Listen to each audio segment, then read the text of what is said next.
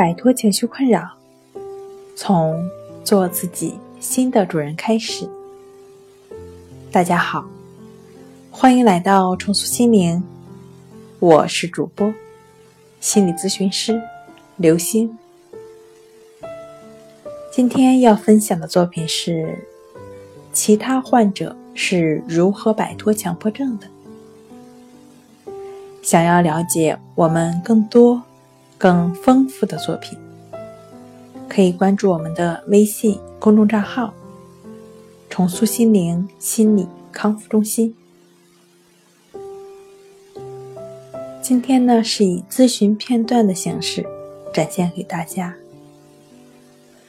患者说：“我又担心我老公一会儿又去摸什么我不想让他摸的东西，亦是如此。”我担心我起来上厕所，待会儿还要去不停的洗手，亦是如此。我担心我洗完手还要刷池子，亦是如此。我担心我刷完池子还要去洗澡，亦是如此。我担心我洗完澡以后，我又回到床上不敢摸任何的东西，亦是如此。我担心我躺在床上又会胡思乱想，亦是如此。老师说：“嗯。”如果再胡思乱想，也都加上亦是如此。患者说：“对，亦是如此。”感觉手有点疼，亦是如此。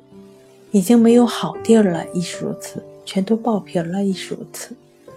手背和手指也都裂开了口子，亦是如此。这都是用八四消毒液洗的，亦是如此。皮肤都烧坏了，亦是如此。我真不敢想，接下来会怎么样？亦是如此。我也真不想用消毒液洗，可我控制不了，亦是如此。我觉得不用消毒液洗就洗不干净，亦是如此。反复清洗的过程也很痛苦，亦是如此。即便洗完了也很痛苦，亦是如此。心里好像并没有好受太多，亦是如此。别人家都整箱整箱的往回买好吃的，亦是如此。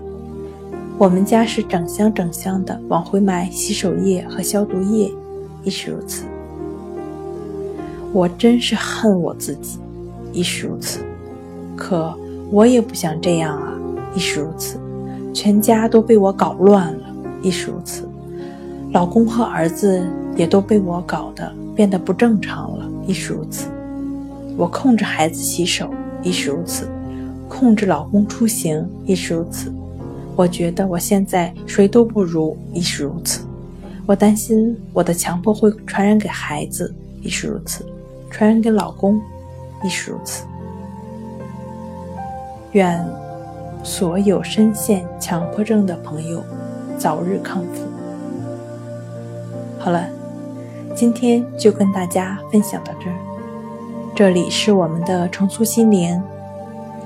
如果你有什么情绪方面的困扰，都可以在微信平台添加幺三六九三零幺七七五零，幺三六九三零幺七七五零，即可与专业的咨询师对话。你的情绪，我来解决。那我们下期节目再见。